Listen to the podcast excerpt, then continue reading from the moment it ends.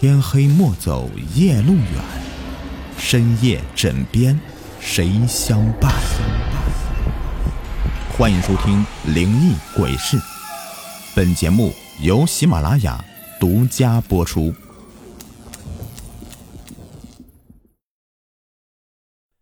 在我很小的时候，上学是由我父母接送，后来家里人嫌麻烦，就直接在家附近找了一个小学。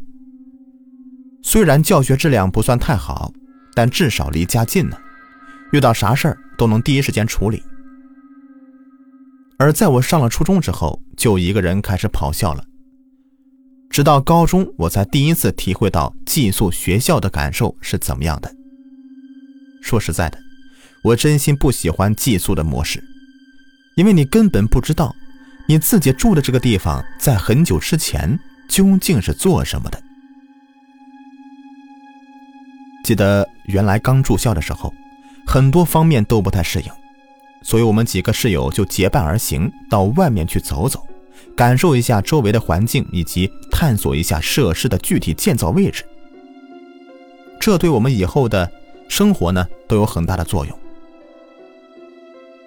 而我现在还清晰的记得，那是我进入学校后的第一个星期天。那天下着蒙蒙细雨，所有的环境都被一层淡淡的雾气给笼罩着。而我因为离校的时候有作业没有带回家，所以就提前到了学校补作业。补完以后，闲着无聊，我就拉着一个人撑着伞到学校里走走。不知道从什么时候开始，我就特别喜欢这种蒙蒙细雨的天气。漫步其中，总能让我体会到一种来自于大地的芬芳气息。可怪事儿，就发生在我离开教室后不久。我到现在还清晰的记得，发生怪事的位置是在学校的犄角旮旯，属于一个小型操场。平日里，如果是不是有特殊活动的话，是根本不会有人来到这个地方的。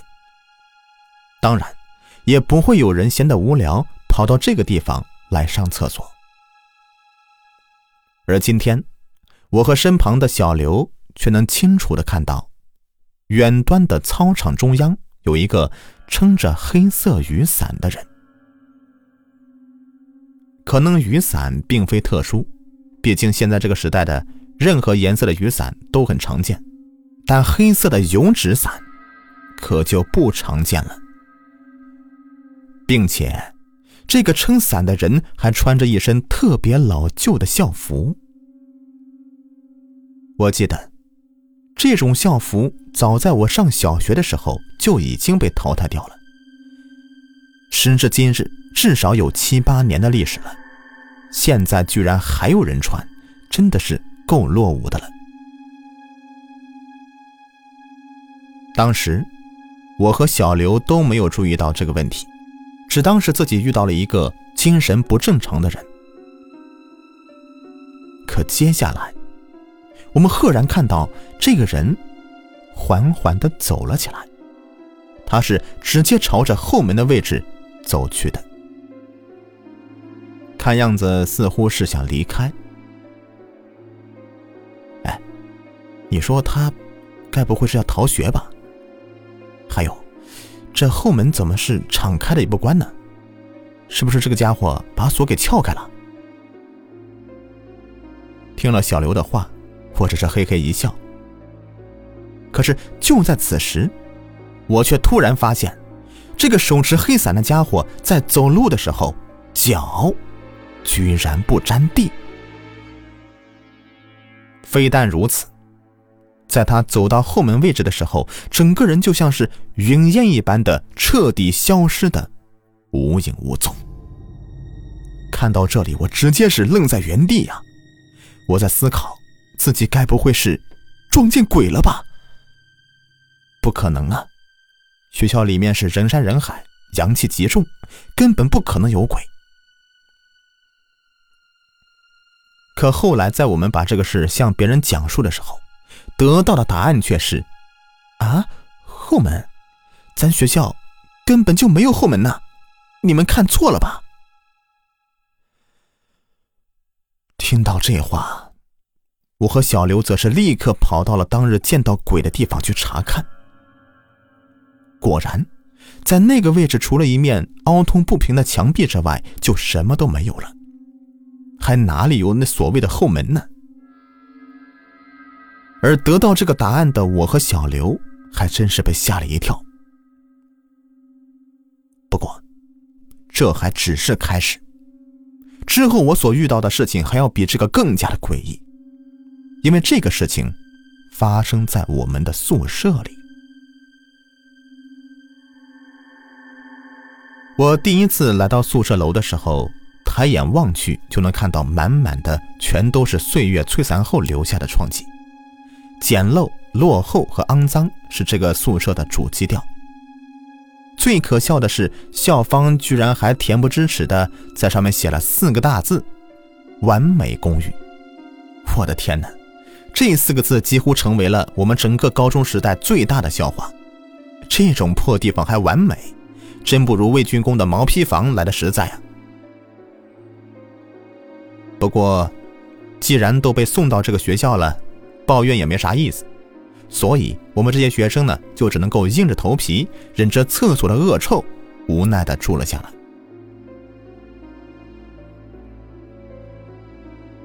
说来也怪，从我们住到宿舍以后，就总能够闻到这厕所里有一股难以掩盖的恶臭往外冒。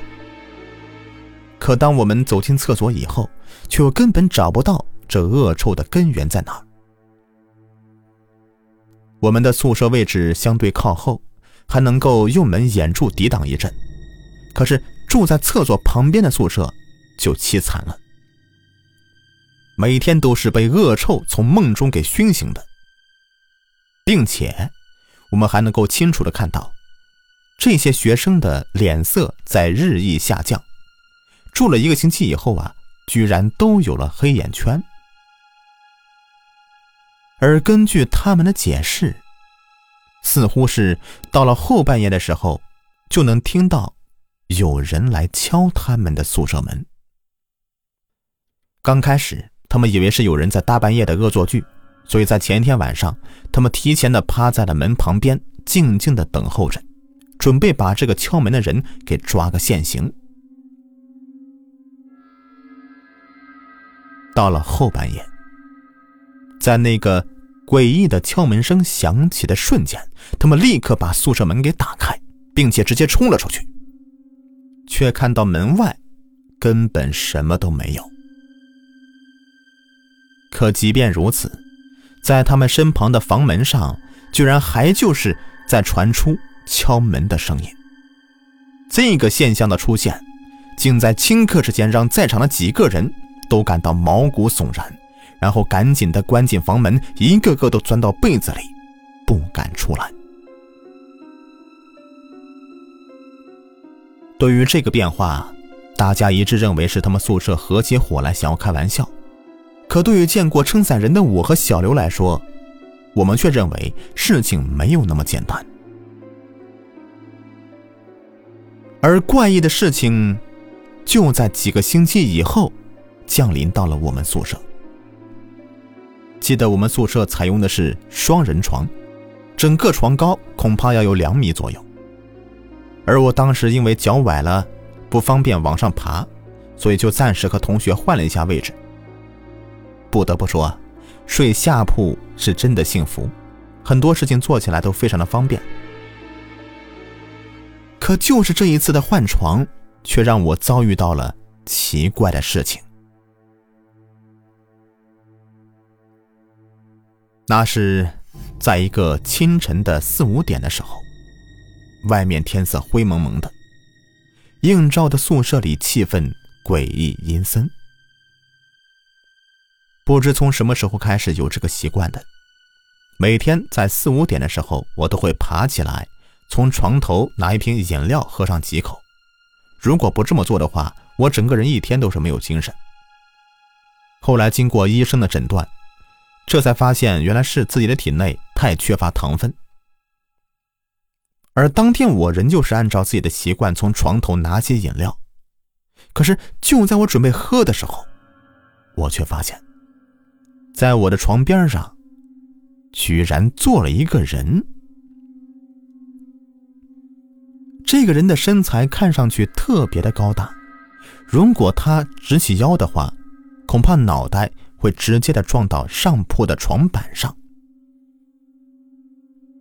除此之外，最令我感到诡异的是，这个人身上穿了一件特别老旧的校服。起初我还以为是我们宿舍那位身高一米九的同学在和我开玩笑呢，随后我就直接朝他身上捶了一拳，并且低声的说道：“土生，你起这么早干什么呀？让尿憋醒了？”可谁知，听了我的话。他的身体居然不受控制的抖了一下，随后则是缓缓的站了起来。此时我能清楚看到，这家伙居然比双人床还要高出一头多，并且他在走路的时候，我耳边竟然听不到任何的脚步声。而到了这个时候，我才突然意识到，这个人身上穿的衣服。不正是和我几个星期以前在学校操场上面看到的那个手里面撑着黑色油纸伞的那个人穿的一模一样吗？如果是这样的话，难道说刚才坐在我身边的这个家伙，也就是一个来路不明的野鬼吗？想到这里，我则立刻从床上跳起来。并且快步的跑到了宿舍门的位置，却发现宿舍门上的插销仍旧是紧紧的固定着，根本就没有被打开过的痕迹。而此时我还趴在猫眼上向门外望去，却是突然间看到一双暗白色而且没有瞳孔的眼睛正趴在门外直勾勾的盯着我。在我们两个产生对视的瞬间。我内心的恐惧则是立刻席卷而出，并直接把我给吓得瘫在地上。被我的举动惊醒的舍友们，现在纷纷的跑到我身边，问我到底咋回事而我只是一个劲儿的指着门外，什么话也说不出来，因为我看到的那张布满鲜血的鬼脸，正在门外的玻璃上对我诡异的冷笑。而舍友却没有一个人能看到这极度恐怖的画面。从那之后，我家人就给我办理了跑校手续，而他们问我究竟是为什么要这么做，我却什么都没说，因为我知道这些鬼怪之事他们根本不会相信。直到我要毕业的时候。才从几个老师嘴里面得到了这些怪事的答案。原来，我们这个学校的前身曾经是医院，而我们所居住的完美公寓，其实就是之前医院的停尸房改造的。至于那几个穿着校服的鬼，恐怕也是这个停尸间里面有着千丝万缕的联系的。不过，具体是什么缘故？我就不得而知了。多年以后，我再度回到这个学校来寻找自己的高中老师，却发现这个学校已经被夷为平地，而那个由停尸房改造的完美公寓也彻底的遁出了人们的视线。